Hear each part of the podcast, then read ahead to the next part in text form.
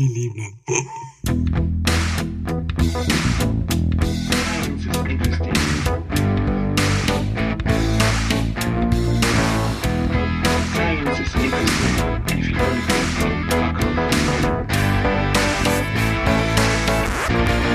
Ist gleich.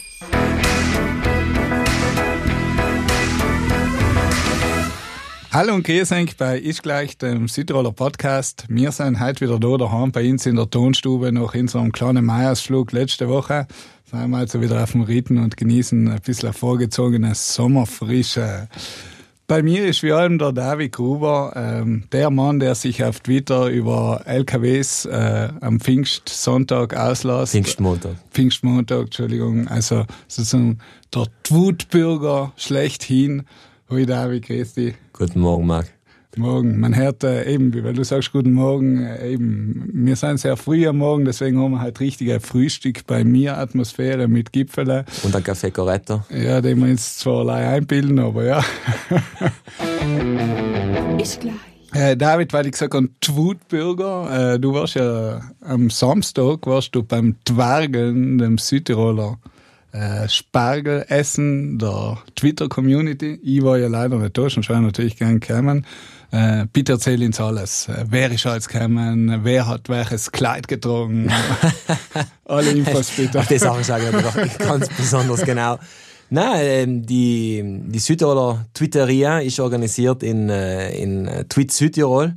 Äh, ein Kanal, eben, der das versucht, ein bisschen so zusammenzuhalten, zu vereinen, die, die Südtiroler Twitterer und Twitterinnen. Äh, und da gibt's hin und wieder spezielle Treffen, die ähm, zum Beispiel das äh, Twörgelen, äh, eben Türkelen, äh, die Twiliata und jetzt äh, Twitzer essen und jetzt gibt's auch seit neuestem das Twergeln und da trifft man sich halt einmal ein paar Mal im Jahr, äh, wer Lust und Laune hat. Der Marc hat offensichtlich keine äh, Lust gehabt. Lust schon, Zeit nicht so. Aha, also, genau. war nicht im Lande. Tu du nicht da falsche Tatsachen verbreiten. bist wieder wandern gegangen. äh, und und äh, nein, es war ganz ein nettes Gespräch. Wir sind da allem so um, 10, 10, 15 Leute ungefähr. Und ich kann jeden, jeden einladen, der äh, auf Twitter ist, sich das mal umzuschauen, mal zu kommen, sich zu trauen, äh, bei uns vorbeizuschauen. Wir sind ein ganz äh, netter Haufen. Äh, nette Leute und äh, ja, unser, unser Dieter Peterlin ist äh, dabei gewesen, unser äh, Studiogast. Und ja, also ich darf mich freuen, wenn nur noch ein paar andere äh, dazukommen taten. War ganz eine nette, ganz eine nette Atmosphäre allem und da versteht man sich ganz gut in real life, ihr IRL. Okay, und ich kann mir vorstellen, die Gespräche sind auf Twitter-Länge, also wird nicht so viel geredet. oder? Genau, da schaut jeder auf sein Smartphone, wichtig sind volle Batterien und ein Empfang. Und dann, und Spargel. dann wird es total social. Ne? Hauptsache Spargel. Ist gleich. Apropos Social Highlights, ähm, es ist äh, letzte Woche ja der Julius Bertoner Preis vergeben worden vom Südtiroler Gemeindeverband. Und ähm, überraschend oder überraschenderweise, erfreu erfreulicherweise, äh, haben zwei äh, sehr nette Kolleginnen von mir diesen Preis gewonnen, die Johanna Mitterhoff gemeinsam mit der Verena Wiestaler. Und zwar zu einem Paper, das heißt Südtiroler Gemeinden und Integration, Möglichkeiten zur nachhaltigen Gestaltung des Zusammenlebens in Vielfalt. Also, es geht um Integration und ich darf jetzt ganz kurz zusammenfassen, um was es in diesem Paper geht. Also grundsätzlich haben äh, die zwei Kolleginnen von der Heurek ähm, zusammengefasst äh, oder sich mal angeschaut, wie eigentlich Integration in den Gemeinden funktioniert. Und zwar vor allem eben, warum Gemeinden, weil sie sprechen da auch in der Einleitung sozusagen, dass das sozusagen eben als kleine Verwaltungseinheit dort, sozusagen, so, dort sich sozusagen der Alltag abspielt und das Leben abspielt und deswegen ganz wichtig ist, was eigentlich diese kleinen Verwaltungseinheiten eben im Bereich Integration machen können. Und dann haben sie sich eigentlich sozusagen ähm, auch äh, angeschaut, wie eigentlich äh, ein, das Integrationsgesetz zustande gekommen ist, sozusagen, wie schaut die rechtliche Situation aus, ähm, auch eben die neue Herausforderung von Asylsuchenden sozusagen haben sie sich angeschaut. Und dann haben sie eine Datenerhebung gemacht unter allen Südtiroler Gemeinden, also 116 Gemeinden sind in Südtirol Und ähm, von denen haben, glaube ich, äh, wenn ich mich jetzt richtig erinnere, 68 Prozent darauf geantwortet. Und ähm, eben da haben sie ganz viele Ergebnisse gemacht, sozusagen, was wird äh, in den Gemeinden gemacht, was gibt's für Strategien, gibt's äh, Integrationsbeauftragte, ähm, gibt's ein Budget zum Beispiel für verschiedene Politikbereiche, was wird ganz konkret gemacht. Und äh, eben wie schaut es zum Beispiel mit der Partizipation, auch mit der politischen Partizipation in den Gemeinden aus. Und ähm, Schlussendlich dann haben sie äh, gewisse Maßnahmen äh, erörtert, die in den, äh, die halt äh, möglich sind. Also ganz konkret ähm, Vorschläge gemacht, wie Integration in den Gemeinden äh, besser funktionieren könnten. Du weißt, was jetzt fein war, Marc? Ja, Wenn wir eine von den Autorinnen bei uns da im Studio hätten. das war ideal. Hä? Das war, das war jetzt fantastisch. Das war ideal, wirklich ideal. Weil ich hätte schon gern reden, aber von der Primärquelle war es fast feiner. David, schau bitte zu deiner Linken. Ich darf ganz herzlich die Hanna Mitterhofer bei uns begrüßen. Fein, dass du bei uns bist. Du und Gratulation zum, äh, zum Preis. Danke, danke. Genau, gratuliere. Wir schicken ja natürlich auch ganz liebe Grüße an eine Kollegin, die Verena. Ähm, schade, dass sie heute nicht bei uns sein kann, aber sie ist ja auf einem Forschungsaufenthalt in der Schweiz. Sonst wäre sie sicher ganz gern gekommen und sie werden sicher dann auch noch zuhorchen. Genau. Und dann hat man vielleicht einen Puster Dialekt Overload in der Sendung. Dann, würd, dann würden wir Bozen Deutsche das gar nicht mehr verstehen. Das wäre vielleicht. Das ist ein kleiner total das Na, Johanna, schön, dass du bei uns bist. Äh, ich will leider ganz kurz was zu deiner Vita noch sagen. Äh, du bist eben Wissenschaftler an der, Wissenschaftlerin an der EUREC ähm, am Institut für Minderheitenrecht. Du bist Anthropologin, hast deinen Bachelor äh, in, an der University of Cambridge gemacht, deinen Master an der Durham University und dann hast du einen PhD angefangen ähm, äh, an der Uni University of Massachusetts und ähm, warst aber neben deiner wissenschaftlichen Tätigkeit auch in deiner Karriere im eben kulturellen Bereich tätig. Also du warst da ähm, als äh, Kulturtätiger äh, Tätiger bei dieser NGO Quartell auch tätig. Und äh, deswegen ist total interessant, glaube ich, dass du auch sozusagen vielleicht nicht le- ein Bereich Migration, die wissenschaftliche, sondern ein bisschen sozusagen die kulturelle Seite kennst und Deswegen sind wir ganz froh, äh, dass wir die da haben. Kurze Frage, habe ich jetzt das Paper halbwegs richtig vorgestellt oder gibt es jetzt etwas Wichtiges, was du jetzt gleich schon ergänzen darfst, wo du sagst, da war der Mike ein bisschen schusselig? Nein, ich glaube, das war eigentlich ist Paper in fast Twitterlänge. Jetzt nicht ganz, aber fast reduziert. Ich selber werde das wahrscheinlich in 10 Minuten la- dazu. Ja, Deswegen glaube ich, ist das schon einmal das Wichtigste. Wie ist, wie ist denn zu dem äh, Paper gekommen? Was war denn da der Ausschlag?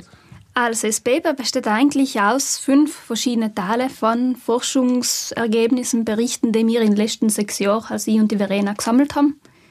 Und das Interesse, wenn es halt jetzt die Frage war, wieso wir da uns mit Gemeinden in Südtirol und Integration befassen, einfach weil es oft nur ein neues Thema ist. Weil die Gemeinden oft sagen, Integration, was soll es sein? Beziehungsweise weil oft von Migration und Ausländer und so weiter und so fort von Medien und so geredet wird oder vielleicht auch auf nationaler Ebene, aber es oft eigentlich vergessen wird, dass die Gemeinden ja dort sind, wo die Leute zusammenleben müssen. Und dass das eigentlich dort ist, wo es am spannendsten sein kann, um zu sehen, was passiert eigentlich, wenn Leute von draußen, von anderen Orten zu kommen. Kann man das als äh, eine Art Bedienungsanleitung für die Gemeinden verstehen, wie Integration gut funktionieren kann? Er war vielleicht, er war super, wenn sie es sein können, aber er kann es nie sein. Wir haben vielleicht Handlungsvorschläge zusammengefasst, aber klar, erstens seien wir nicht Bürgermeisterinnen. Zweitens, sechs Jahre Forschung ist wahrscheinlich nie genug, dass er wirklich eine Bedienungsanleitung zusammenstellen kann. Und ich glaube, es ist so, es ist ein Thema, wo der lokale Kontext und die Leute so, viel, viel, so wichtig sind, dass es schwierig ist, irgendein ein Blueprint Mhm. Für alle, was für, alle, alle, gut geht. zu Ja, ja. gestalten. Leider. Das ist quasi super, wenn man sagen kann, okay, da ist das die Gebrauchsanleitung, alle Gemeinden auf der ganzen Welt können das ver verwenden. Verwenden. Und so funktioniert es. Johanna, eine kurze Frage, bevor wir jetzt zu den Maßnahmen vielleicht gehen. Äh, kannst du uns mal einen Überblick geben, wie schaut es eigentlich äh, im Bereich Migration in Südtirol aus? Was sind da für Zahlen? Ich glaube, äh, ich habe nochmal gelesen, dass, äh, ich glaube, in einer von den letzten Austat-Erhebungen äh, man von 8,9 Prozent äh, Ausländeranteil in Südtirol spricht. Sind wir da eigentlich, wenn man jetzt zum Beispiel einen italienischen Durchschnitt anschaut, sind wir da hoch, sind wir da nieder? Äh, kannst du das vielleicht noch mal kurz unseren Hörern kurz? Also Südtirol liegt unter ähm, italienischen Durchschnitt, beziehungsweise, na, falsch gesagt. Liegt ober dem italienischen Durchschnitt, allerdings unter dem Durchschnitt von unseren Nachbarregionen. Also Piemont, Lombardei, Veneto, Friuli, Venetien haben alle härtere Anteile. Deswegen kann man nicht sagen, dass jetzt Südtirol ganz viele hat, aber nicht ganz, ganz eine niedrige Anzahl von nicht-italienischen Staatsbürgern. Weil da ist klarerweise die Statistik auch ganz klar, wie sie das definieren. Sie zählen leider die Staatsbürger, italienische Staatsbürger und nicht-italienische Staatsbürger. Okay. Mhm. Was klarerweise auch schon interessant ist, wie eigentlich ist Wie die Grenze nicht- gemacht wird. Genau, wie die ja. Grenze gemacht wird. Und das Grenzziehen ist ja eigentlich das Interessante in der Migrationsforschung und auch generell, wenn man über Migration denkt. Wen zählen wir zu uns, wen zählen wir nicht zu uns? Es ist ganz interessant, ist eigentlich auch zu überlegen, oft wird ja gesagt, dass Südtirol ein relativ neues, dass Migration in Südtirol ein relativ neues Phänomen ist. Wie neu es noch wirklich ist, seit 20 Jahren gibt es relativ starke Migration. Und deswegen kann man sagen, okay, 20 Jahre ist eigentlich echt eine relativ lange Zeit. Und das ist auch eine Herausforderung für uns gewesen, zu sagen, okay, wie lange kann man sagen, das ist ein neues Thema und dementsprechend kennen wir Gemeinden zum Beispiel uns noch nicht wirklich mit dem aus. Wenn ist der Zeitpunkt gekommen, wo man sagen muss, man, das ist jetzt nicht mehr neu, das ist da ungekommen. In Südtirol leben Leute aus, da ist geschrieben 135 Länder. Es gibt mittlerweile, glaube ich, keine einzige Gemeinde mehr, wo Lei italienische Staatsbürger leben. Also auch in der kleinsten Gemeinde, im hintersten Tal, gibt es zumindest den deutschen Pensionist, der sein lebt, wenn nicht vielleicht die pakistanische Familie. Deswegen kann man sagen, es ist Migration und Vielfalt ist in Südtirol Realität und war es ja eigentlich auch allem schon. Aber ich denke, also das ist vielleicht das, was so alltagssprachlich und im Alltag so in, in, unter Migration verstanden wird, ist meistens nicht verst- verstanden, die, was von Deutschland, Österreich, Schweiz äh, zu uns herkommen wohnen, sondern ist meistens gemeint aus äh, Ländern wie Syrien, Iran, Irak zum Beispiel. Also das ist das, was in die Leute verankert ist. Und wenn Leute an Integration denken, dann denken sie an die Länder eher als an, an eine Deutschsprache. Weil er, wa- ich weiß nicht warum, also ich, wahrscheinlich klingt das ja mit der Sprache irgendwie äh, zusammen, dass sich ein Deutscher wahrscheinlich auch leichter tut, aufgrund der Sprache auch zu integrieren. Oder wie, wie hast du das erlebt? Weil ich meine, Bei uns in Posen ist das schon so, gell? ja, ja, wir Das- reden das, schon. Das geht dann ganz ja, ja, einfach. man, redet, man kann sich da ganz schnell integrieren. Ja, Spaß beiseite, Spaß beiseite. Nein, aber eben, äh, weil äh, du sagst ja immer nicht, man erhebt die nicht italienischen Staatsbürger und italienischen Staatsbürger. Das ist ja aber, äh, sagen wir, am Stammtisch nicht das, worüber die Leute reden eigentlich. Ich glaube, es hängt ganz viel von Sichtbar Sichtbarkeit an. an. Also wer ist ganz klar nicht Südtiroler, so wie wir es im klassischen Sinn verstehen. Mhm. Also Hautfarbe also, zum Beispiel. Hautfarbe, der tragt ein Kopftuch, der, der kleidet sich anders, der schaut einfach anders aus. Mhm. Wenn sie zum Beispiel ein Deutscher ist mit dunkler Hautfarbe, dasselbe wäre wahrscheinlich auch als Ausländer eher umgesehen, als eben ein Deutscher, der typisch deutsch jetzt auch Leid, leider, nicht, muss man sagen. Leider. Aber, ja. mhm. Habt ihr das erhoben in einer, in einer Untersuchung, in einer Ding? Oder ob es, ob, ob es die gleichen Definitionen hergenommen, nicht italienische Italien? Genau, also in der Studie haben wir die gleichen Definitionen hergenommen, einfach weil es uns interessiert hat. Uns hat jetzt nicht wirklich so interessiert, wie wären, wie nehmen wir als Südtiroler die Worte wir als Ausländer bezeichnen, sondern wie gehen Gemeinden mit Vielfalt um. Und nachdem wir wirklich mit den Gemeinden, mit den Bürgermeistern gearbeitet haben, haben wir nachher gesagt, wir wollen die Definitionen verwenden, die sie ja in der täglichen Arbeit verwenden, die vielleicht in Gesetzen drinnen sein, die in Bestimmungen drin sein, die von der Provinz auch vorgegeben werden. Was sicher auch eine schwierige Frage als Wissenschaftler ist, weil wir als Wissenschaftler wissen, dass die Realität viel komplexer ist als die Statistik zum Beispiel, als die Kategorien und dass Kategorien nicht objektiv sind, sondern auch von Menschen gemacht sein. Ja. Nein, weil ich denke ich denk mal auch nicht so eine, jetzt nehmen wir irgendeine Gemeinde her, was ganz weit in Atol hin drin ist, nicht für die ist, äh, auch wenn da einer kommt von Sizilien, sage ich jetzt einmal, das ist für die, sagen wir, aus einem komplett anderen Kulturkreis und, von, und der würde aber nicht als, sagen wir, als Migra Migrant in dem Sinn anerkannt werden, oder? Von einer Untersuchung jetzt. Weil es ist ja italienischer Staatsbürger, somit fällt da Aber gar einer nichts aus Gewicht. Bayern schon, zum Beispiel. Aber einer aus Bayern schon. Aus Nordtirol, in der Statistik war das Genau. allein. Genau, Ausländer. genau. Also auch wenn du, wie, klar, wie du sagst, sprachlich und so ist also Sizilianer wahrscheinlich fremd, Fre- Fremder, genau. als, der, als der Sepp aus Tirol. Mhm. Und das ist eben das Schwierige bei den, auch bei den Statistiken, wenn wir reden, okay, wer seien die Leute? Weil in einer anderen Studie, was auch super interessant ist, was wir seit ein oder zwei Jahren machen, ist, ähm, wo wir schauen, wie Jugendliche, die vielleicht Migrat Eltern aus anderen Ländern haben, aber in Südtirol auch aufgewachsen sind, wie die in Südtirol leben und was die für Herausforderungen erfahren. Das seien eigentlich Südtiroler mit Migrationshintergrund. Lei oft, wenn wir an Südtiroler denken, denken wir, dass die andere, Fremde sein. Aber es sind Kinder, Jugendliche, junge Leute, die Dialekt reden, die im Psair aufwachsen, die bei den Weißen Kreuzern und so. Also wirklich gleiche Interessen haben wie der Prototyp von Südtiroler, aber halt vielleicht die Mama aus und Mama und Papa aus Pakistan haben. Und die Leute werden von uns nicht wirklich als, also weil von die Südtiroler oft nicht als Südtiroler anerkannt, auch wenn sie eigentlich de facto Südtiroler sein. sein. Ja, Hanna, weil wir jetzt relativ lange darüber geredet haben, ähm, wer eben in Südtirol ist, hast du vielleicht irgendwelche Zahlen und kannst du jetzt sagen, welche seien sozusagen die, die größten Gruppen, die nach Südtirol migrieren?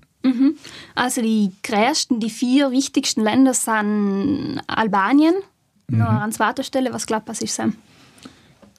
Ja, ich weiß es, muss sagen. Also, bin du geschwindelt? Hast du schon wieder geschwindelt? Nein, aber es ist berufsbedingt, dass man halt gewisse Sachen Ja, jetzt bin ich gespannt. Und wer wer ist Ja, denn? Deutschland. Genau. Halt? Ah, okay. Also. Dritten, an dritter Stelle sind Leute aus Marokko und vierter Stelle Pakistan. Von denen leben 60 Prozent in die Städte, also in Städte. In größere Dörfer, mehr als 10.000 Einwohnerstädte, so viele gibt es ja nicht. Megastädte haben wir ja nicht da. Und eben, wie gesagt, es gibt keine Gemeinden ohne nicht italienische Staatsbürger und die drei Gemeinden mit der meisten Einwohner mit nicht italienischer Staatsbürgerschaft, Ja. damit jetzt ganz korrekt zu sein, sein. Schauen wir mal, Sal. Bozen. Ich, Nein. ich glaube, Meran ist Number One, Bozen ist Nummer Also- zwei. Prozentueller Anteil, sagen wir so, an der Bevölkerung nicht. Ja. Also So. ich glaube, Meran, oder, ist prozentual am, am Mhm. höchsten, noch Bozen dann muss ich passen.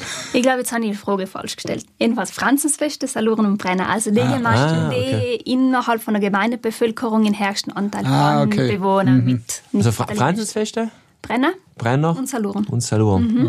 Ah, okay. Warum? Oder gibt's da? Franzensfeste Brenner, weil es Durchzugsorte sein, weil viele Leute weggezogen sein mit dem Abbau von Grenzen, mit dem Abbau von Ja, äh, Eisenbahn und so weiter und so fort. Dementsprechend viele leere Wohnungen, niedrige Mietpreise, nicht unbedingt so attraktiv vielleicht für viele Leute und dementsprechend einfach gute Orte, wo man halt billig wohnen kann. Mit den ganzen Vor- und Nachteilen, was der leider bringt. Äh, Es ist schon interessant, dass du sagst, dass natürlich für Migranten eigentlich strukturell schwache Orte dementsprechend besonders interessant sind in Südtirol. Ja, aber zwangsbedingt. Ja, wahrscheinlich nicht interessant, sondern zwangsbedingt. Ja, genau, einfach halt, wenn du jetzt so viel Geld hast, na, wahrscheinlich auch als Südtiroler mit wenig Geld, zieht es dich wahrscheinlich auch hin, da, wo du halt leben kannst. Dann ist jetzt die Auswahl, okay, wo habe ich die schönste Aussicht, wo habe ich am meisten Sonne, wo... Wa- Was reden wir da prozentual mäßig in Franzensfeste Salon? Weißt du das aus? Ein Viertel ungefähr von Mhm. der Bevölkerung, 25 Prozent, 26 Prozent. Und, und habt ihr es da auch erhoben, wie, wie gut das dann funktioniert mit dem Zusammenleben? Ist das dort leichter, schwieriger? Oder? Also wir haben ja da die Umfrage gestartet unter alle Gemeinden. Ähm, was wir gemerkt haben, ist, dass in Gemeinden, wo es mehrere, wo es mehr Leute mit nicht, nicht italienischer Staatsbürgerschaft, braucht man nicht irgendein Kürzel für es, gibt, ähm, bef- befassen sich die Gemeinden klarerweise schon länger mit dem Thema und es passiert auch mehr. Jetzt passieren im Sinn von, es gibt mehr Projekte, Initiativen, es gibt einfach mehr Bewusstsein, einfach auch weil es so sein muss. Ich meine, wenn du mm, Sam wohnst und wenn du Bürgermeister von dem Ort bist, dann musst du dich damit auseinandersetzen. Was wir aber auch gesehen haben, ist eigentlich, dass in alle Gemeinden langfristige Strategien fallen. Also in ganz vielen Gemeinden zum Beispiel werden Festland organisiert, multikulturelles Essen, gemeinsames Kochen, Musiksachen, wo die Leute zusammenkommen und was auch ganz wichtig sein fürs Kennenlernen, fürs Zusammenleben. Aber wenn man jetzt an Pläne, Strategien und eben längerfristiges Denken ähm, denkt, dann fehlt es eigentlich fast überall. Also es kommt wirklich ganz, es hängt stark von der Person ab, die, mit dem, die sich mit dem Thema Integration befassen muss, also mit dem Integrationsbeauftragten dem Bürgermeister. Aber wenn die Person, die was vielleicht heuer aktiv ist, noch wegfällt, dann kann es sein, dass in, dem, in der Gemeinde noch nichts mehr passiert. Das heißt, punktuell wird was gemacht, aber es gibt keine, keine Strategie eigentlich. Genau, genau. Also es wird punktuell relativ viel gemacht, aber es kommt sehr stark auf, der, auf die Person drauf an. Was ein Problem ist, klarerweise. Johanna, die Figur vom Integrationsbeauftragten, die du angesprochen hast, die ist ja vom äh, Integrationsgesetz vorgesehen. Aber äh, hat effektiv jetzt jede Südtiroler Gemeinde so einen Integrationsbeauftragten und was ist das für eine Figur de facto? Ist das äh, jemand im Gemeinderat? Ist das äh, ein Verwaltungsangestellter? Wie, Also in Theorie hat jede Gemeinde einen Integrationsbeauftragten, was in der Regel jemand vom Gemeinderat ist. Das heißt politische Funktion sozusagen. Das heißt, auf Papier gibt es es überall. Wie viel die Person macht in dem Bereich Integration, kommt total, hängt wirklich, wie gesagt, wie der, wie der Forschung gesagt, von der Person drauf an. Wie wir wissen, Migration oder Integration ist nicht unbedingt ein Thema, mit dem man Wählerstimmen sammelt. Ähm, Ja, ja also Generell. mit, mit, mit, Oder halt- mit, mit der anderen genau, Seite, genau. nicht mit der, Eben.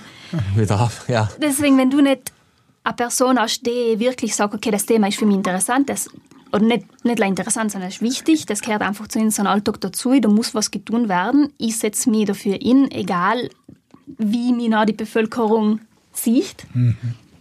Na, okay, aber ganz oft, uns ist ja ganz klar gesagt worden, in einem Fragebogen hat jemand von der Gemeinde gesagt, du, mir ist vom Gemeinderat von meinen Kollegen ganz nahegelegt worden, mich so wenig wie möglich mit dem Thema auseinanderzusetzen, so wenig wie möglich in den Bereich zu dienen, weil es einfach riskant ist. Politisch ist es riskant. Wenn du nicht politischen Selbstmord begehen willst, dann tust du so wenig wie möglich. Und Sell ist halt schade und halt auch gefährlich, weil es nicht Migration ist nicht etwas, was verschwinden wird. Vielfalt ist etwas, was normal ist und was wir auch als normal sehen müssen. Und mit dem man sich halt auch befassen muss. Ob man jetzt will oder nicht. Ja, ich glaube, es gibt ja auf internationaler Ebene auch wieder positive Beispiele, wenn man jetzt so die, die Big Cities wie Barcelona oder Tel Aviv oder so anschauen, wo einfach das Multikulti einfach Trumpf ist und die sich dementsprechend entwickeln. Äh, verstehe nicht, wieso man nicht in Südtirol auf kleinster Ebene sozusagen auch äh, das stärker mit einem positiven Aspekt.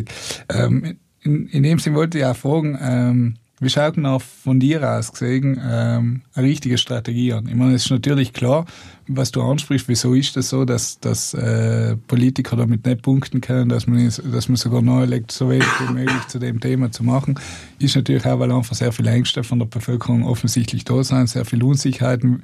Eben, auch wenn du sagst, ist seit 20 Jahren, in der Bevölkerung wird es vielleicht doch in den letzten Jahren stärker wahrgenommen als eher neueres Phänomen.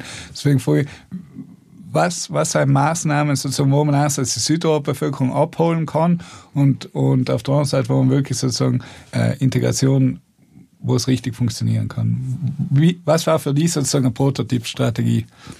Also das erste Mal zu sagen, okay, wir brauchen eine Strategie. Setzen wir uns einmal zusammen und denken drüber nach, was halt fällt meistens.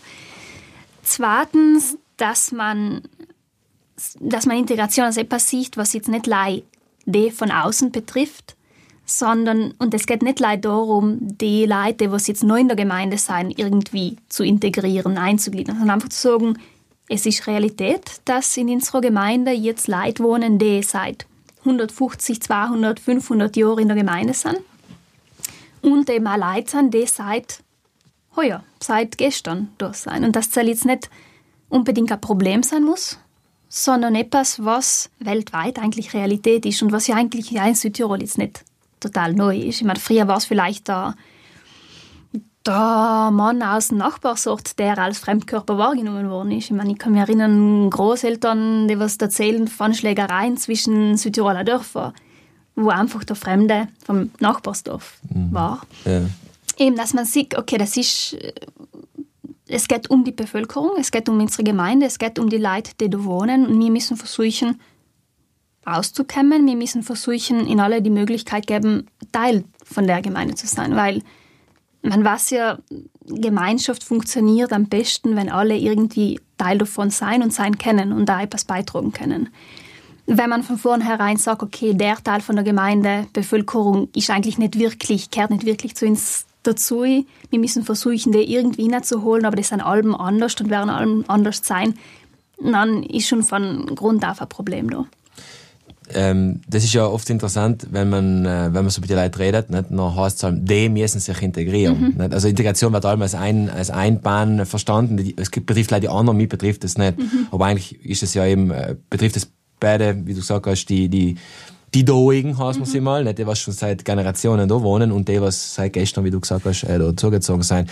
Insofern würde mich interessieren, die, weil wir es auch angesprochen haben, beim letzten Mal mit dem Don Paulo Renner, nicht, die, die Diskussionen mit dem äh, Kindergarten zum Beispiel, äh, wo ja die, die Eltern äh, realpolitisch ja schon mhm. sehen, dass es äh, vom Vorteil ist, erstens mal ihre Kinder zu einem Kindergarten zu schicken, der nicht in der eigenen Muttersprache spricht, damit die Kinder das dann dort automatisch äh, lernen. Das heißt, der Wille ist ja eigentlich äh, gegeben von den mhm. Eltern teilweise. Äh, aber dann wird dann wieder mir für politisch wieder, also ich verstehe die Realität, ne? das ist natürlich auch für das Personal vom Kindergarten sehr schwierig, äh, dann, wenn man plötzlich nur 60 Prozent äh, Kinder hat, die nicht mal mehr die Sprache verstehen, das verstehe ich auch natürlich. Aber da, also es gibt ja den Willen, nicht? Und trotzdem wird dann teilweise wieder politisch, weil man keinen politischen Selbstmord begehen will, der, der Prügel wieder in, in, in der Prügel, nicht? in, der Prügel weglegt, nicht? Ähm, wie, wie siehst du das gerade auf, auf Bezug zum Kindergarten? Äh, kann das dort funktionieren? Weißt du, ob es das auch irgendwo erhoben wie ob es da mal geschaut? Also mir haben gefragt, in welche Politikfelder Integration in Anführungszeichen am besten funktioniert. Und darunter war eben auch der Punkt Schule, Kindergarten und so weiter und so fort. Und der Seilbereich war wirklich der, wo zumindest die Bürgermeister gesagt haben, da funktioniert Integration eigentlich am besten. Und man muss sagen, im Bereich Schule und Kindergarten ist am meisten gemacht worden, einfach weil es da wirklich gebrennt hat. Genau, da ja. hat es gebrennt. Da haben sich die Leute damit auseinandersetzen gemäß, dass da jetzt auf einmal Kinder mit zehn verschiedenen Muttersprachen sein. Und deswegen generell ist eben gesagt worden, man, solange die Kinder Kinder sein oder auch Jugendliche sein und in der Schule sein, im Kindergarten sein, haben wir eigentlich nicht wirklich Probleme. Eben wie gesagt, das waren nicht die Bürgermeister, die sagen vielleicht Kindergärtner und Kindergärtnerinnen sagen was anderes. Mhm. Aber dass dort eigentlich das Zusammenleben relativ gut funktioniert, auch weil Kinder generell jetzt vielleicht nicht so das Denken in Kategorien haben wie wir Erwachsene. Ähm, was sicher angesprochen worden ist als eine Herausforderung, als eine Schwierigkeit, ist oft die Kommunikation mit den Eltern. Sei sprachlich als auch die Vorstellung, was eigentlich die Rolle von den Eltern im Kindergarten, in der Schule sein soll. Es ist uns gesagt worden, viele Eltern, die vielleicht jetzt nicht mit dem italienischen System aufgewachsen sein, sehen es als wirklich die Verantwortung von, von die Lehrer, sich wirklich um alles zu kümmern. Also da, ich als Elternteil gehe nicht in die Schule und versuche den Lehrer zu sagen, wie sie mein Kind zu behandeln haben, sondern ich gebe ihnen mein ganzes Vertrauen und dementsprechend bringe ich mich relativ wenig in. Was jetzt auch als Desinteresse verstanden werden kann. Was aber eigentlich auch als Zeichen des Respekts ist. Ich weiß, die Lehrer machen das gut. gut. Ich ja. muss da jetzt nicht wirklich mich inbringen. Und ich glaube, oft sind es wirklich die, die Missverständnisse, Missverständnisse, kulturelle Missverständnisse, die nur als Integrationsunwillen verstanden werden oder als Desinteresse an, an unserem System und so weiter. Ähm, Johanna, grundsätzlich eine andere Frage. Also du hast gesagt, in der Schule und so funktioniert es mhm. gut. Ähm, ich meine, eben du hast von interkulturellen Festen geredet, gemeinsames Kochen und so weiter und so fort. Ist das genug für eine gelungene Integration oder was wäre der nächste Step, den die Gemeinden machen sollten? Eben, es ist ein erster Schritt. Also ich denke, ist Fördern von Kennenlernen, Zusammenleben durch die multikulturelle Sachen ist halt mein erster Schritt und ist halt wichtig und ist etwas, was relativ einfach auch zu machen ist und was, was politisch auch relativ unkompliziert ist. Ist aber, wie du gesagt hast, ein erster Schritt. Der zweite Schritt, im zweiten Schritt muss es wirklich mehr ums Strukturelle gehen, also um ähm, die strukturellen Diskriminierungen oder Schwierigkeiten, die es innerhalb von einer Gemeinde gibt, zum Beispiel der Zugang zu Informationen. Wenn auf der Gemeindewebseite alles live Deutsch steht, oder halt zweisprachig, muss jetzt glaube ich Euro sein, ähm, und man merkt, es gibt bestimmte Gruppen, die nie in die Gemeinde kommen, die keine Ahnung haben, wie man recycelt und so, dann kann man überlegen, okay, ist das, weil sie nicht wählen oder einfach, weil die Sprachkenntnisse fallen? Wie kann man das umgehen? Oder und da, da geht es jetzt nicht um Migranten, sondern generell um eine inklusive Gesellschaft. Wenn man merkt, okay, die Gemeinde hat Öffnungszeiten, die für berufstätige Leute unmöglich sein. Wie kann ich da fördern, dass die Leute, die Gemeinde, einfach in die Gemeinde kommen, einfach Informationen mhm. kriegen können? Dort ja, glaube ich, die, Entschuldigung, wenn ich unterbreche, oder es passt, glaube ich, ganz gut, dort, glaube ich, die Province of Ontario, vielleicht weißt du das auch, hat ja vor ein paar Jahren so eine Seite, eine Homepage gemacht, so wirklich eine Willkommensseite.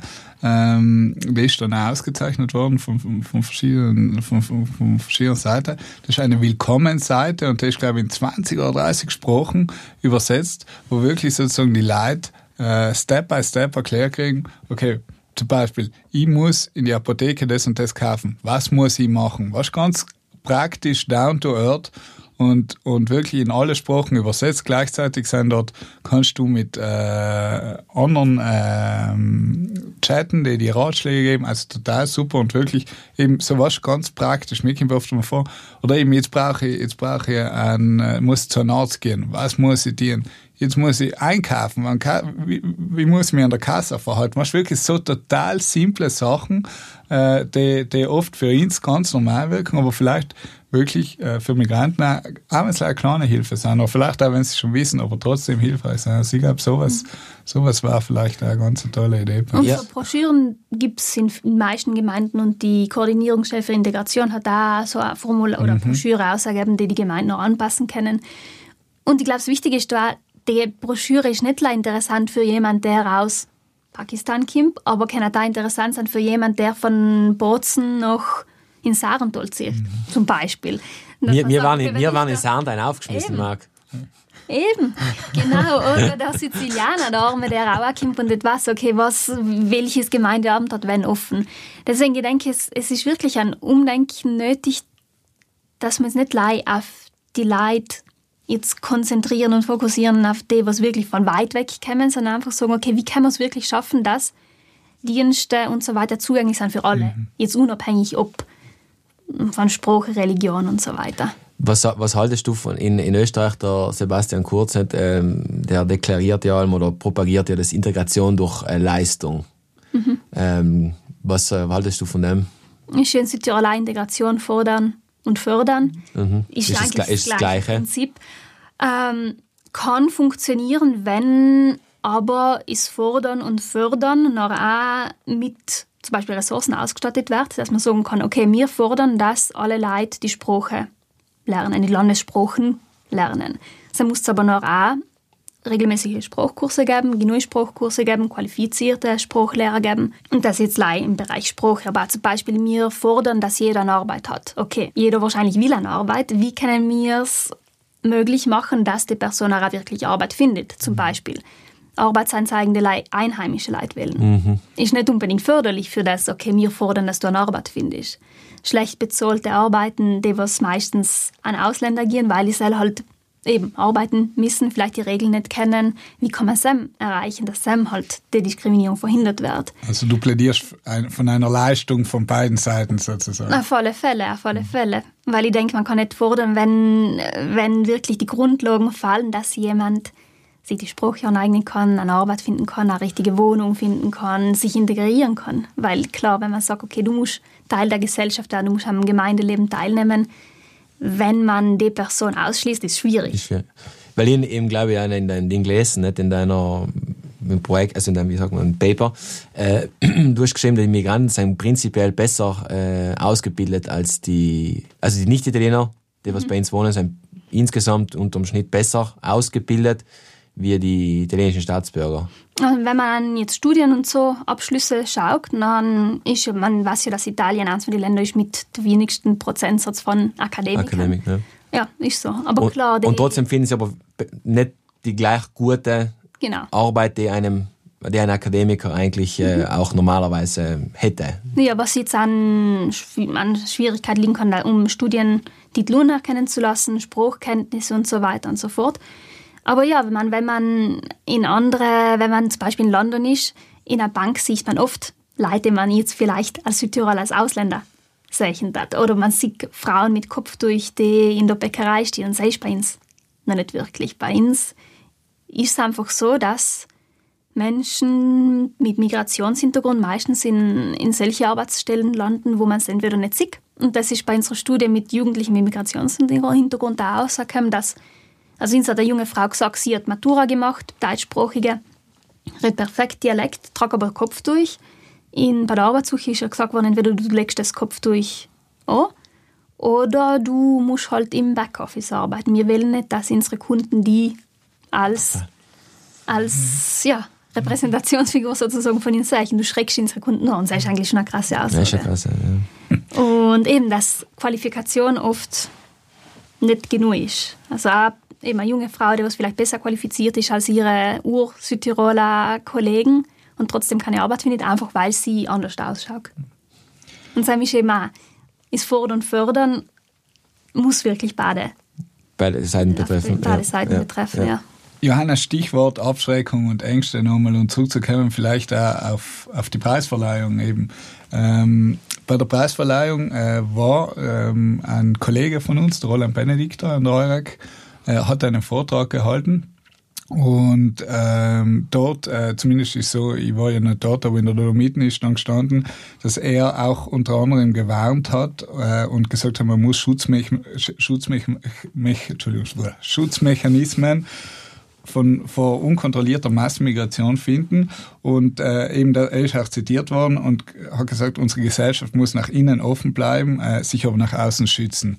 Also ähm, ich, wie gesagt, ich, ich habe den ganzen Vortrag nicht gehört, aber ähm, siehst du es auch so? Also siehst du wirklich sozusagen Südtirol oder überhaupt, ich glaube, er hat sich in dem Fall auch auf Europa vor allem bezogen, wirklich äh, in Gefahr, dass sozusagen unsere äh, demokratischen Werte auch von dieser Massenmigration gefährdet werden, dass wir sozusagen in einer Zeit des Umbruchs leben.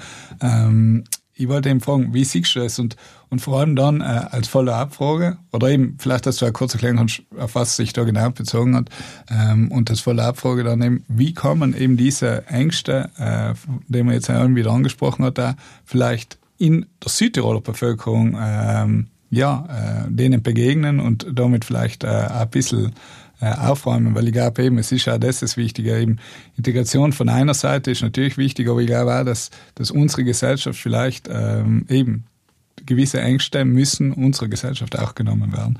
Deswegen wollte ich fragen eben und eben wollte er das von, vom Kollegen Benedikt ansprechen, weil ich glaube natürlich ja bei auf der anderen Seite ist schön, dass der Gemeindeverband euch äh, diesen Preis gibt und damit ein Zeichen setzt. Auf der anderen Seite glaube ich, dass wenn man wenn man solche Worte natürlich in einem Vortrag dann vor, vor Bürgermeisterinnen und Bürgermeister verwendet, dass das natürlich auch wieder ein, ein nährhafter Boden ist, um wo zum Schluss genau, ja. ganz genau. Ja, ich, war, ich muss sagen, ich war überrascht über, über die, sagen wir so, die Worte, die verwendet worden sind. Ich weiß jetzt, ich kenne nicht genau die verschiedenen Studien, die Forschung, die der Kollege Benedikt eben gemacht hat und auf die er sich da bezogen hat. Aber jedenfalls ein paar von den Worten, die in dem Kontext verwendet worden sind, besonders wenn man denkt, okay, das war ein Soll von Bürgermeister, von denen sehr viele jetzt nicht unbedingt die offensten sein, habe ich schon als ja, fast gefährlich ähm, verstanden. Paar von den Worten eben Massenmigration, ähm, undemokratische Gesellschaften, besonders jetzt auf die muslimische Welt bezogen. Also viele Begriffe, die unreflektiert einfach ähm, zu wenig komplex sein. Zum Beispiel undemokratische muslimische Gesellschaften, das jetzt so also ohne wirklich zu schauen, auf wen beziehen wir uns, auf welche Länder, von welchen Ländern reden wir, von welcher, welche Art von Muslims sind das, was ist da für Politik und so. Sie haben mit unserer Kollegin Kerstin noch mal kurz geredet, die sich ja mit Islam viel besser auskennt als ich. Ja, Auch schon bei uns gewesen. Genau, bei der ja eben erst vor kurzem da war. Und sie hat gesagt, die Frage Demokratie und Islam ist ja komplexe. Also kann ein islamisches Land demokratisch sein, wird seit Jahrzehnten diskutiert von Islamwissenschaftlern, von Politikwissenschaftlern und so weiter und so fort. Deswegen bin ich sicher nicht die Expertin. Aber das sicher ist, dass man nicht sagen kann, muslimisches Land ist undemokratisch und ein Moslem ist undemokratisch. Ich glaube, das ist schon mal sicher.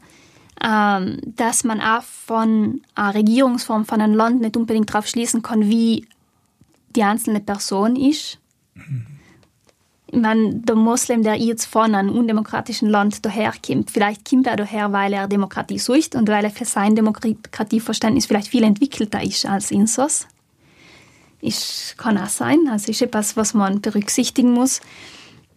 Und ich denke, das Auswirken wie soll halt einfach total polarisieren und selbst besonders im Bereich Migration gefährlich ist. Einfach weil die Medien es sowieso schon tieren, weil Rechtspolitiker es sowieso schon tieren. Und ich denke, als Forscher müssen wir einfach viel vorsichtiger sein mit den Worten, die was wir verwenden.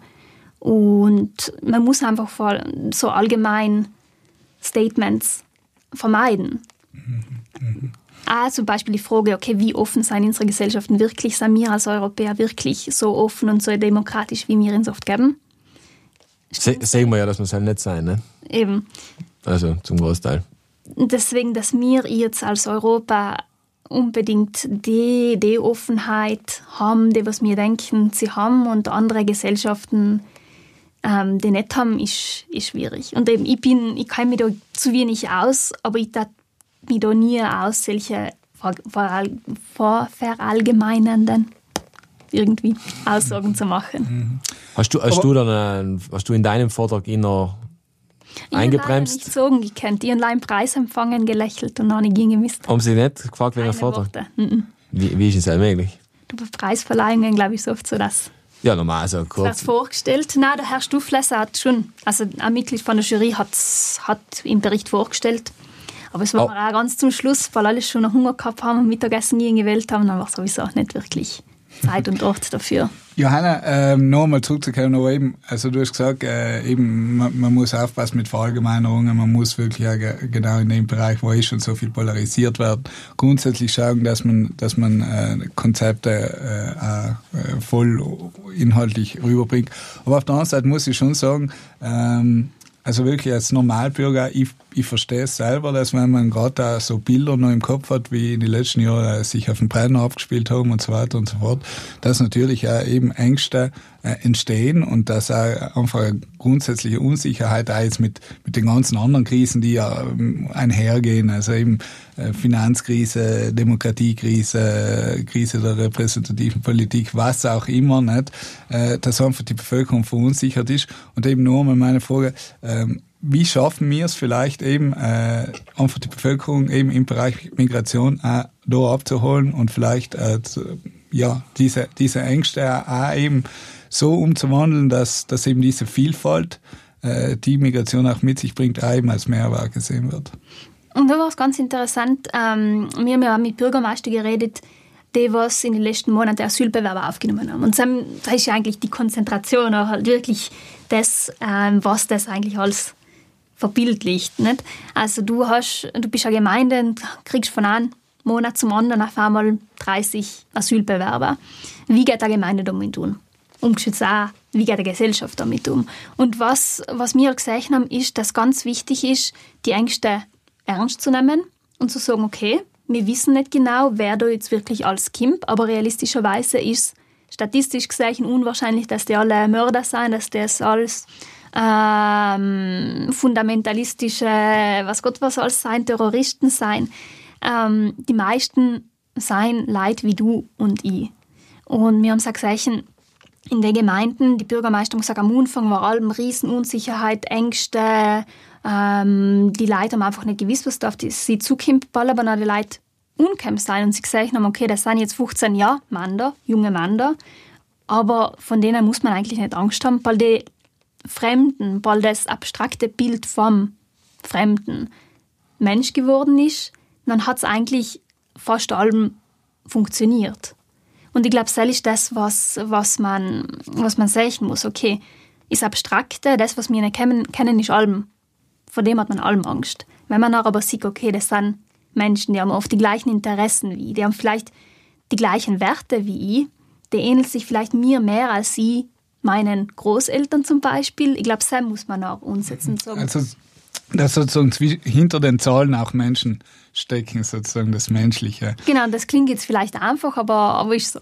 Ja, ich, das Letzte, was ich noch ganz gerne ansprechen darf, auch einfach weil es jetzt sehr aktuell ist, eben du hast angesprochen, eben es funktioniert oft, wenn man das Menschliche kennenlernt und ich, ich weiß, in Appen eben war es genauer so, dass eigentlich, ich glaube, dass relativ gut die Integration funktioniert hat. Vielleicht kannst du auch noch kurz was sagen. Ähm, aber war es von einigen Leuten, die sich persönlich einbringen dort, äh, Spruchkurse geben als pensionierte Lehrer und so weiter und so fort, die, die wirklich mit den äh, Migranten arbeiten. Aber jetzt äh, eben gerade vor, vor ich glaube, zwei Tagen war es jetzt, äh, diesen Anschlag gegeben, wo man natürlich jetzt äh, eben nicht weiß, was effektiv, was, wie groß war der, aber auf jeden Fall soll es einen Knallkörper gegeben haben und da irgendwelche äh, Schriften soll man gefunden haben. Ähm, Glaubst du, äh, dass, äh, dass das eigentlich ein Einzelfall ist oder dass wir jetzt in Südtirol äh, aber trotzdem äh, mehr mit, mit solchen Sachen rechnen müssen und beziehungsweise ob das effektiv eigentlich auch äh, die Gemeinden in ihrer Arbeit beeinflussen wird? Also ich glaube erstens, ob es jetzt ein kleiner oder großer Anschlag war, ist eigentlich irrelevant. Es war sicher ein Ausdruck von irgendwas, von mhm. Fremdenfeindlichkeit, denke ich, kann man sagen. Ähm, ob das jetzt mehr oder weniger passieren wird, ich denke, es wird allem solche Einzelfälle geben. Mhm. Hat es in der Vergangenheit gegeben, wird es wahrscheinlich auch geben. Es gibt allem Leute, die ihre Ängste mit solchen Daten zum Ausdruck bringen, ihr nicht wissen, wie gehe ich mit dem um, ihre Unsicherheit. Ähm, die Gemeinden, glaube ich, man hat es ja im Fall von Eppangzeichen, gehen eigentlich relativ gut damit um. Der Bürgermeister, glaube ich, gleich Statements abgeben und das auch verurteilt. Ich glaube, das ist auch schon einmal ein Zeichen, zu sagen, okay, es war eine schlimme Tat, die nicht passieren sollte, aber vielleicht kann aus dem, glaube ich, haben die EPA auch was Gutes gemacht und denkt, da soll jetzt auch Fest, ein Solidaritätsfest stattfinden. Ich glaube, es weckt nur die Bevölkerung, die vielleicht davor neutral eingestimmt war, auch auf und zu sagen, okay, vielleicht neutral sein oder das so hinnehmen ist vielleicht nicht genug, vielleicht muss man da auch wirklich aktiv was tun. Und in dem Sinn, Jetzt nicht, um das jetzt irgendwie in ein positives Licht zu rücken, aber vielleicht kann man sagen, aus dem kann vielleicht auch was Positives kommen.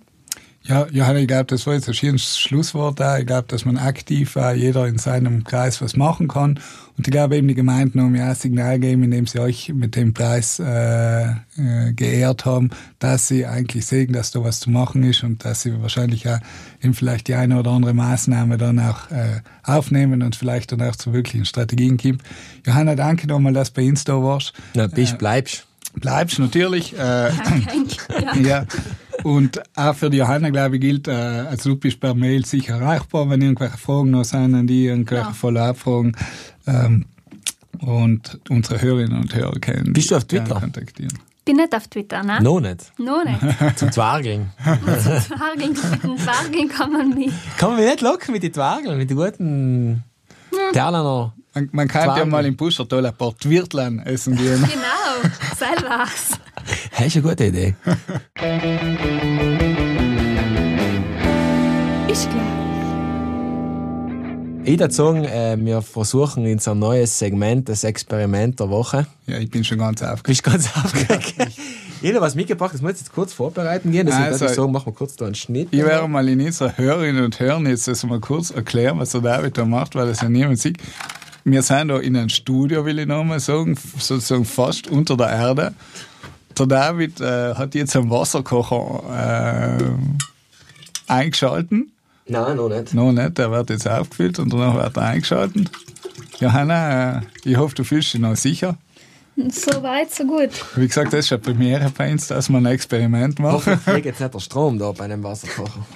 Also irgendwelche berühmte letzte Worte noch von jemand? Also, worum geht's? Worum geht's? Äh, ich habe äh, ich höre selber Podcasts und einer, was ich in letzter Zeit gehört habe, äh, heißt Methodisch Inkorrekt. Ein Podcast, wo zwar äh, Physiker, Experimentalphysiker sich über aktuelle Forschung unterhalten.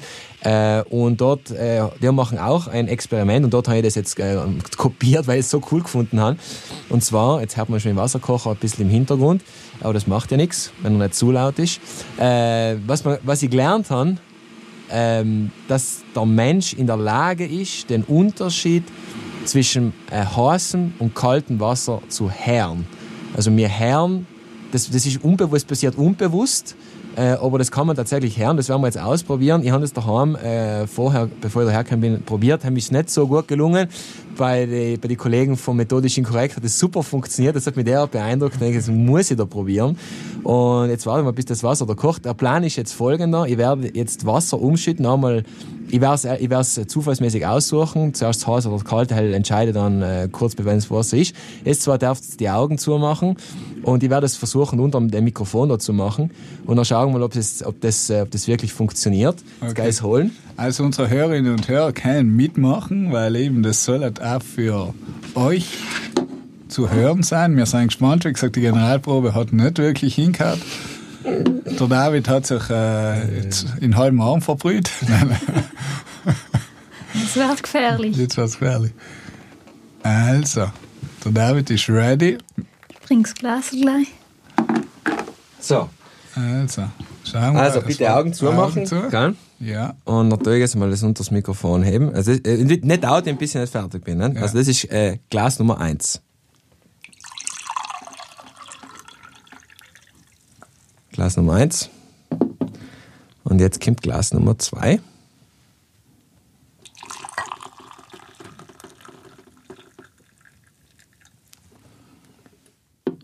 Was war eigentlich Meinung nach was? Zwar war Zwar, Hass. ja, zwar war Hass. Genau, das ist richtig. Ja, nicht? Ich hoffe, das hat man auch, äh, hat man auch im, im, durchs Mikrofon gehört. Ich habe jetzt ein bisschen das alles da versaut, den Sartontechnik gehört mich hoffentlich nicht umbringen.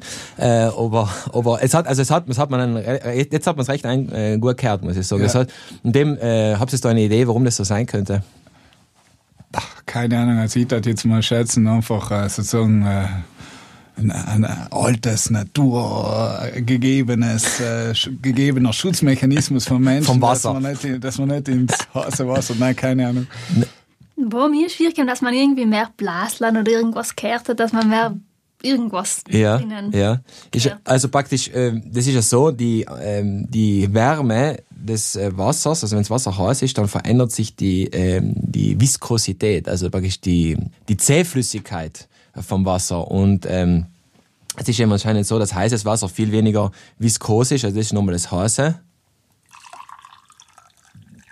Und jetzt machen wir nochmal das Kalt. Und, das, und, dies, und diesen Unterschied in Viskosität, in der Zähflüssigkeit, hört man eben. Und das ist in wenigsten das ist eben in die wenigsten bewusst. Das passiert eben tatsächlich unterbewusst ab, aber äh, ich habe das derart beeindruckend gefunden, das habe ich mir gemerkt, damals, wo ich das jetzt zum ersten Mal gehört habe, und ich, das werden wir jetzt da mal äh, ausprobieren. Also so, jetzt haben wir das auch gelernt, nicht? Oder ihr habt das äh, gelernt. Genau. Danke, David. Ich würde sagen, äh, Generalprobe gelungen. Generalprobe gelungen. Dann schauen wir, ob wir das weiterführen für, die nächsten, Eben. für die nächsten Mal. Ist klar. Ja, danke, David. Ähm, kommen wir schon zu unseren Internet- und Social-Media-Tipps. Ja, würde ich sagen, Marc, hast du etwas? Ja, ich habe einen äh, recht coolen Tweet gefunden. Und zwar, äh, mh, es ist ja Zeit der Regierungsbildung in Italien. Und dort gestern hat ein gewisser Miche, Michael Frei, äh, auf Twitter hast du Michi Frei 86 folgendes gepostet. Also eine wahre Begebenheit in Südtirol. Junge Frau fragt Herrn im Anzug beim Café. Wer ist denn denn der Conte? Hast du den mal gehört? Früher war der Fußballtrainer. Ich halt einmal Puff in Raum.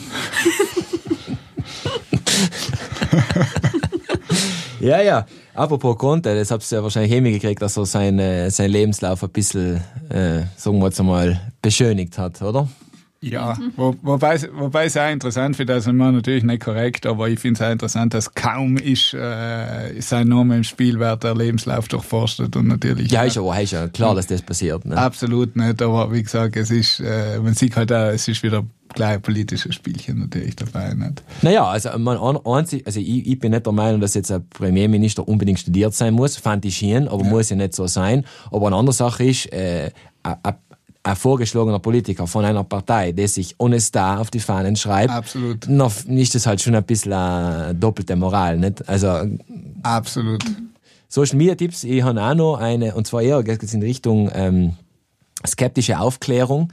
Äh, hat, es ist in letzter Zeit, zumindest in die, auf die Portale von der Wissenschaftskommunikation in einem naturwissenschaftlichen Bereich ziemlich explodiert.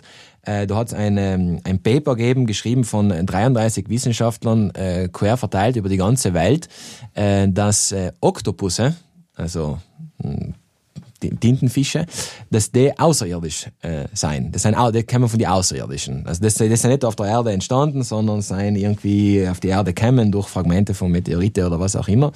Ähm, das Paper ist äh, auf alle größeren äh, Outlets, äh, Boeing, ich glaube Boeing Boeing heißen die, äh, also wirklich überall Science Alert äh, als äh, als die, so die fast schon Wahrheit äh, verkündet worden. Wa- Wahrscheinlich deswegen, weil diese Wissenschaftler von verschiedenen Institutionen, von hochkarätigen Institutionen, quer verteilt über die ganze Welt kommen. Also Süd- Südafrika, äh, Indien ist dabei, USA. Äh, und äh, das ist absoluter ähm, Blödsinn, äh, dieses Paper. Also man, also die, die, die Oktopusse sind sicher nicht vom, äh, vom Weltall gekommen. Die 33 Vertreter von diesem Paper das sind alles Vertreter von der sogenannten Panspermie, äh, jener Hypothese, dass die, das Leben nicht auf der Erde entstanden ist, sondern im Weltall sich gebildet hat und dann irgendwie durch Kometen zum Beispiel auf die Erde erst gekommen ist. Nicht? Und die versuchen jetzt all, mit, die versuchen alle möglichen Beweise zu finden, wobei den Beweis, den sie im Paper anführen, wenn man das Paper liest, das ist im Volltext Open Access äh, zur Verfügung, ist die Beweislast äh, sehr, sehr gering diesbezüglich. Also die argumentieren, dass die, die Augen äh, vom Oktopus und auch die Wandlungsmöglichkeiten, dass das sich nicht, hätte nie so schnell entwickeln können und muss irgendein außerirdischer äh, Retrovirus im Spiel gewesen sein, der sich im Erbgut des Tintenfisches da eingenistet hat und denen das dann diese Möglichkeit gegeben hat. Also das ist dort ein bisschen die kritische Berichterstattung gefällt. Ähm, wenn man äh, in, in, in Podcasts, die sich äh, kritisch mit solchen Newsmeldungen auseinandersetzen, wie zum Beispiel in dem Fall The Skeptics Guide to the Universe, äh, da wird es dann ziemlich auseinandergenommen und, und mal quer durchanalysiert. Also diese 33 Forscher sind da nicht äh, umvor, also die sind da sehr voreingenommen in die Sache eingegangen. Also wer jetzt irgendwo liest, Tintenfische seien vom Weltall oder seien Außerirdische, dann äh, muss man das nicht unbedingt glauben. Schon also man muss ein bisschen vorsichtig sein.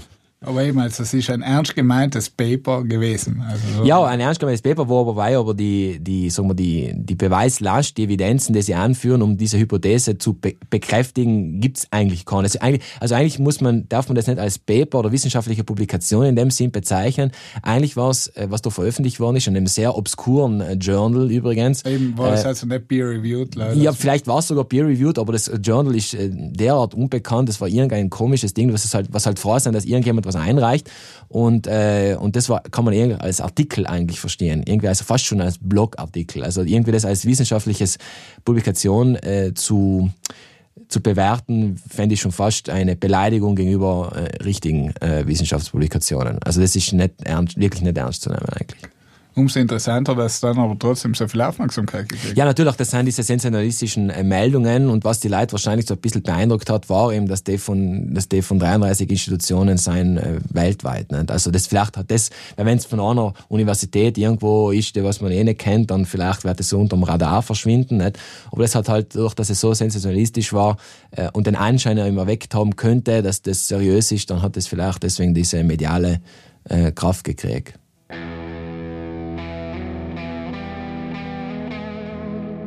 Ist gleich. Nein, noch ich noch eine äh, Veranstaltungseinladung. Oder eigentlich haben wir überhaupt eine Veranstaltung, es waren so viel loslöscht, weil jetzt haben wir überhaupt nicht über die Veranstaltung des Jahres, die Hochzeit geredet. Na bitte, Marc. Ja.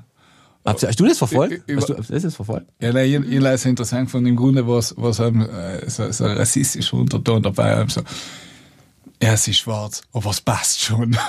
Nein, ich, ich das so mitgekriegt. Also, ist da nicht, was ist da gewesen? Ein Schaus die, so eine berühmte Schauspielerin hat irgendeinen Rothaarigen geheiratet, nicht? Was ist da gewesen? ja, die, wahrscheinlich die, offi- die offiziellen, äh, es gibt die offiziellen Sachen äh, zur Hochzeit, H&M, H&M.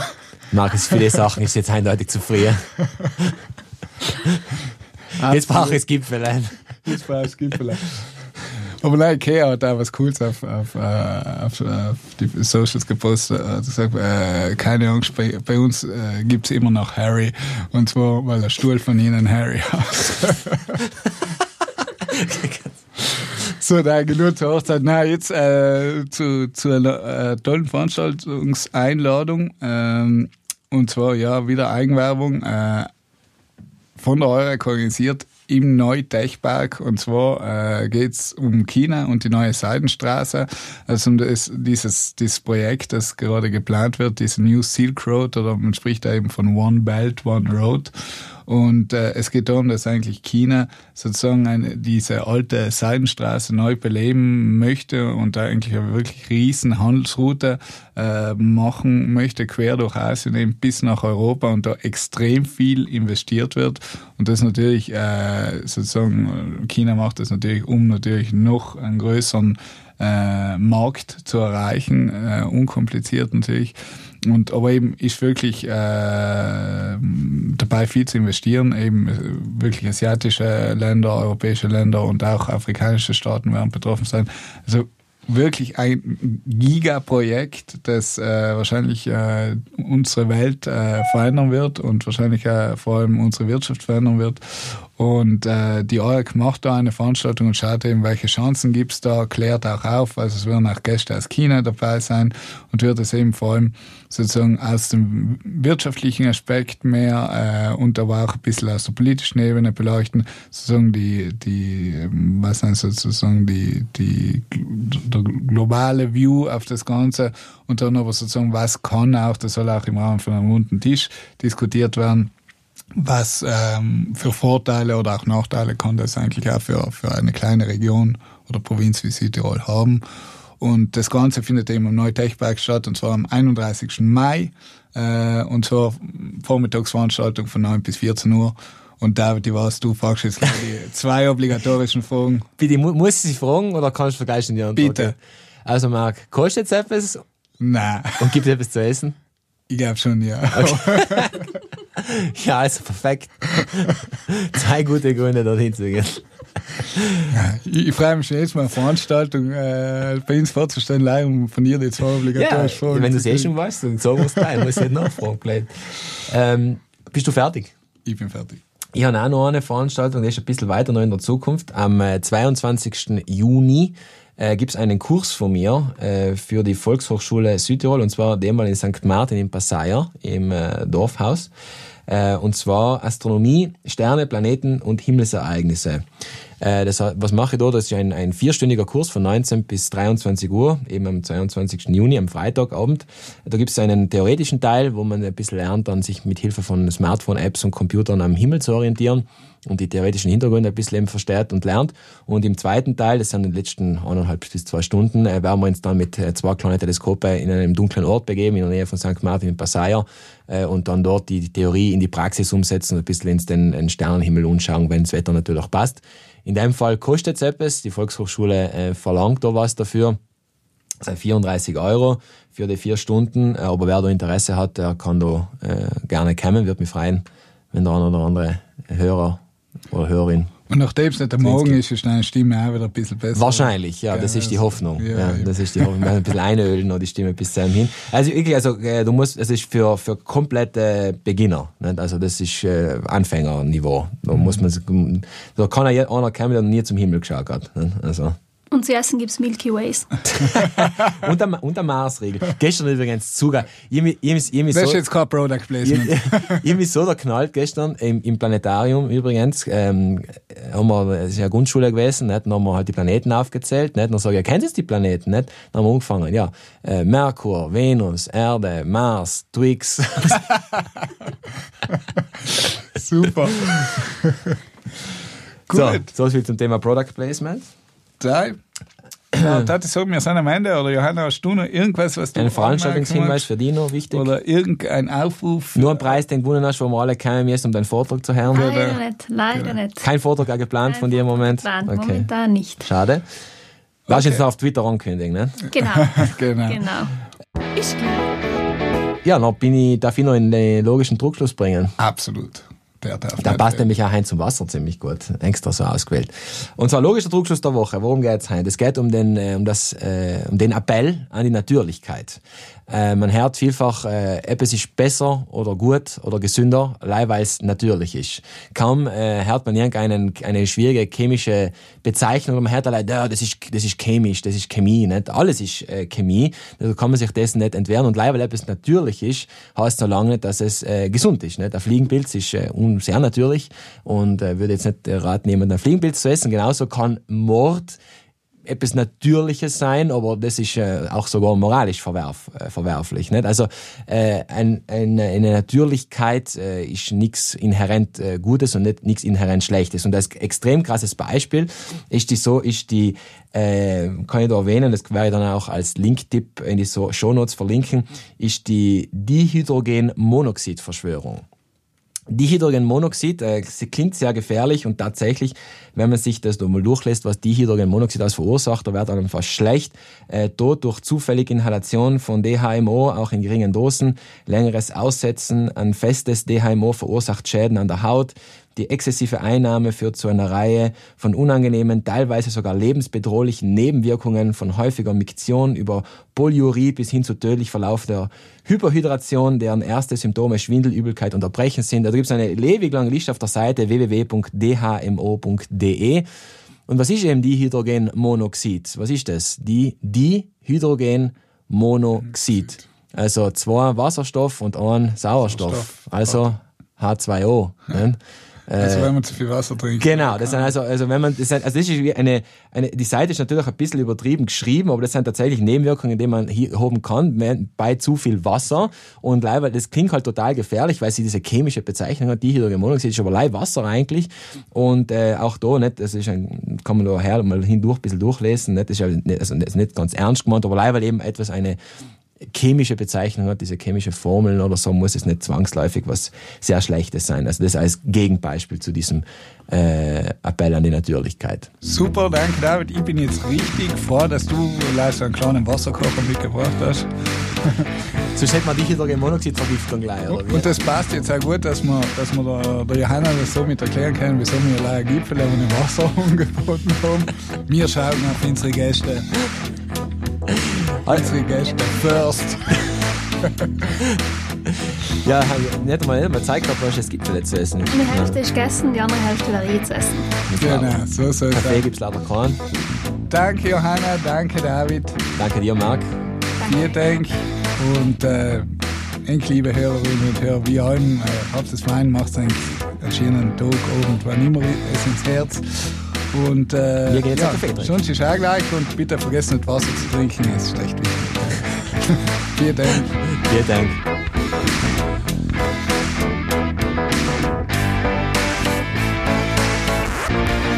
Ich gleich.